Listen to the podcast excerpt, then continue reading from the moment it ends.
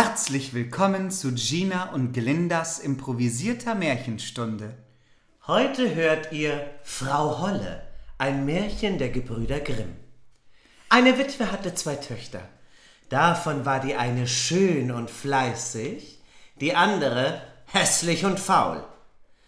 Sie hatte aber die hässliche und faule, weil sie ihre rechte Tochter war, viel lieber, und die andere musste alle Arbeit tun und der Aschenputtel im Hause sein. Wieso denn wieder Aschenputtel? Ich dachte, das ist Frau Holler. Hast du eine falsche Seite da? Warum steht da jetzt Aschenputtel? Nee, das ist das Märchen.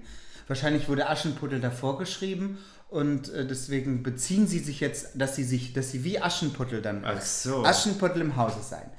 Das arme Mädchen musste sich täglich auf die große Straße bei einem Brunnen setzen und musste so viel spinnen. Spinnen jetzt auch? Sind wir jetzt hier Spinnen wieder? beim Rumpelstilzchen. Du, die haben sich irgendwann wiederholt, die hatten keine Ideen mehr. Die, Die musste so viel spinnen, dass ihm das Blut aus den Fingern sprang. Das ist doch jetzt dann Dornröschen mit dem Blut und der Spindel. Egal, Fingern sprang. Nun trug es sich zu, dass die Spule einmal ganz blutig war. Da bückte es sich damit in den Brunnen und wollte sie abwaschen. Sie sprang ihm aber aus der Hand und fiel hinab. Es weinte, lief zur Stiefmutter und erzählte ihr das Unglück. Sie schalt es aber so heftig und war so unbarmherzig, dass sie sprach, Hast du die Spule hinunterfallen lassen, so hol sie auch wieder herauf. Da ging das Mädchen zu dem Brunnen zurück und wusste nicht, was es anfangen sollte. Und in seiner Herzensangst sprang es in den Brunnen hinein, um die Spule zu holen. Es verlor die Besinnung, und als es erwachte und wieder zu sich selber kam, war es auf einer schönen Wiese, wo die Sonne schien und viele tausend Blumen standen. Auf dieser Wiese ging es fort und kam zu einem Backofen, der war voller Brot. Das Brot aber rief, Ach, zieh mich raus, zieh mich raus, sonst verbrenn ich. Ich bin schon längst ausgebacken. Da trat es herzu und holte mit dem Brotschieber alles nacheinander heraus. Danach ging es weiter und kam zu einem Baum, der hing voll Äpfel, und rief ihm zu, Ach, schüttel mich, schüttel mich. Wir Äpfel, wir sind alle miteinander reif. Da schüttelte es den Baum, dass die Äpfel fielen, als regneten sie und schüttelte, bis keiner mehr oben war. Und als es alle in einen Haufen zusammengelegt hatte, ging es wieder weiter. Endlich kam es zu einem kleinen Haus. Daraus guckte eine alte Frau, weil sie aber so große Zähne hatte, ward ihm Angst und es wollte fortlaufen. Die alte Frau aber rief ihm nach, Was fürchtest du dich, liebes Kind? Bleib bei mir. Wenn du alle Arbeit im Hause ordentlich tun willst, so soll's dir gut gehen. Du musst nur Acht geben, dass du mein Bett gut machst und es fleißig aufschüttelst, dass die Federn fliegen, dann schneit es in der Welt. Ich bin Frau Holle. Weil die Alte ihm so gut zusprach, so fasste sich das Mädchen ein Herz, willigte ein und begab sich in ihren Dienst. Es besorgte auch alles nach ihrer Zufriedenheit. Was? Es besorgte auch alles nach ihrer Zufriedenheit und schüttelte ihr das Bett immer gewaltig, auf dass die Federn wie Schneeflocken umherflogen. Dafür hatte es auch ein gut Leben bei ihr. Kein böses Wort und alle Tage Gesottenes und Gebratenes. Nun war es eine Zeit lang bei der Frau Holle. Da ward es traurig und wusste anfangs selbst nicht, was ihm fehlte. Endlich merkte es, dass es Heimweh war. Ob es ihm hier gleich viel tausendmal besser ging als zu Hause, so hatte es doch ein Verlangen dahin.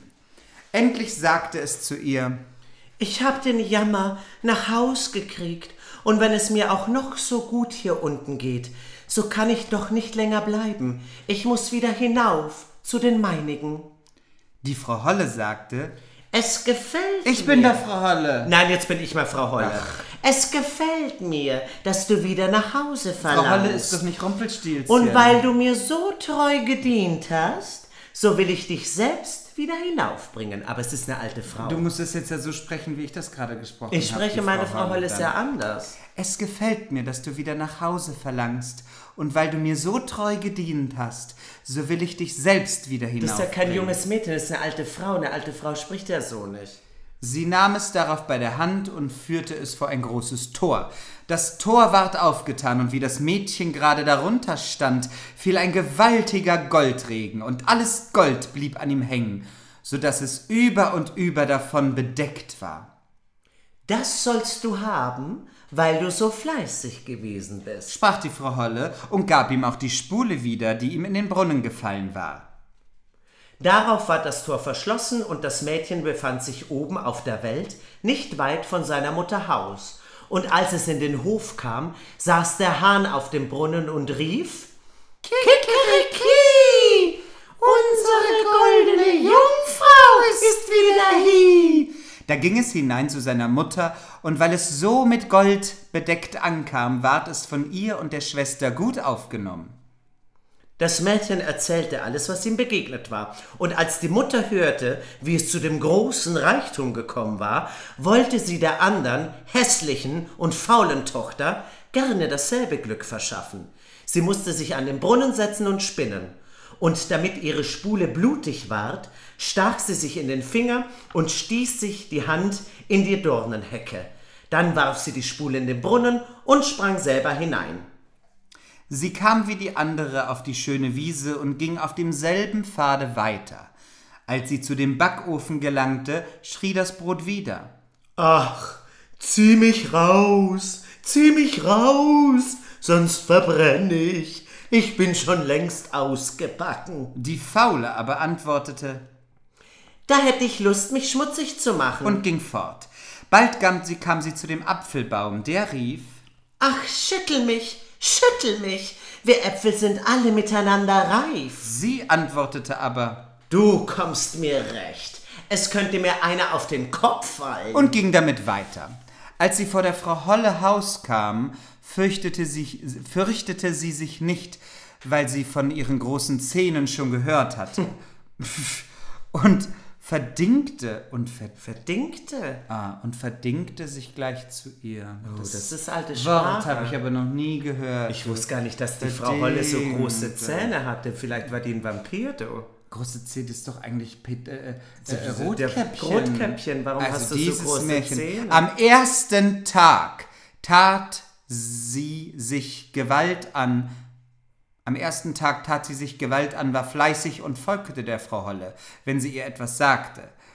Denn sie dachte an das viele Gold, das sie ihr schenken würde. Am zweiten Tag aber fing sie schon an zu faulenzen, am dritten noch mehr. Da wollte sie morgens gar nicht aufstehen.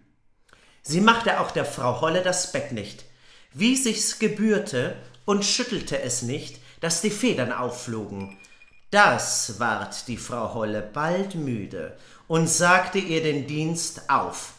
Die Faule war das wohl zufrieden und meinte, nun würde der Goldregen kommen. Die Frau Holle führte sie auch zu dem Tor, als sie aber darunter stand, ward statt des Goldes ein großer Kessel voll Pech ausgeschüttet, Das ist die Belohnung deiner Dienste. sagte die Frau Holle und schloss das Tor zu. Da kam die Faule heim, aber sie war ganz mit Pech bedeckt. Und der Hahn auf dem Brunnen, als er sie sah, rief, Kikeriki, unsere schmutzige Jungfrau ist wieder hier. Das Pech aber blieb fest an ihr hängen und wollte, solange sie lebte, nicht abgehen. Und wenn sie nicht gestorben sind, sind, ist, sie, äh, ist die eine Pech. immer noch voll mit Pech Gold. und die andere voll mit, Mit Gold. Gold. Ist auch wirklich ein spannendes Märchen. Was haben wir daraus jetzt gelernt? Was ziehst du da jetzt draus? Man muss fleißig sein und das Bett jeden Morgen machen. und Angst vor der Oma mit den großen Zähnen haben. Vor Omas mit großen Zähnen muss man immer Angst haben. Das war Frau Holle.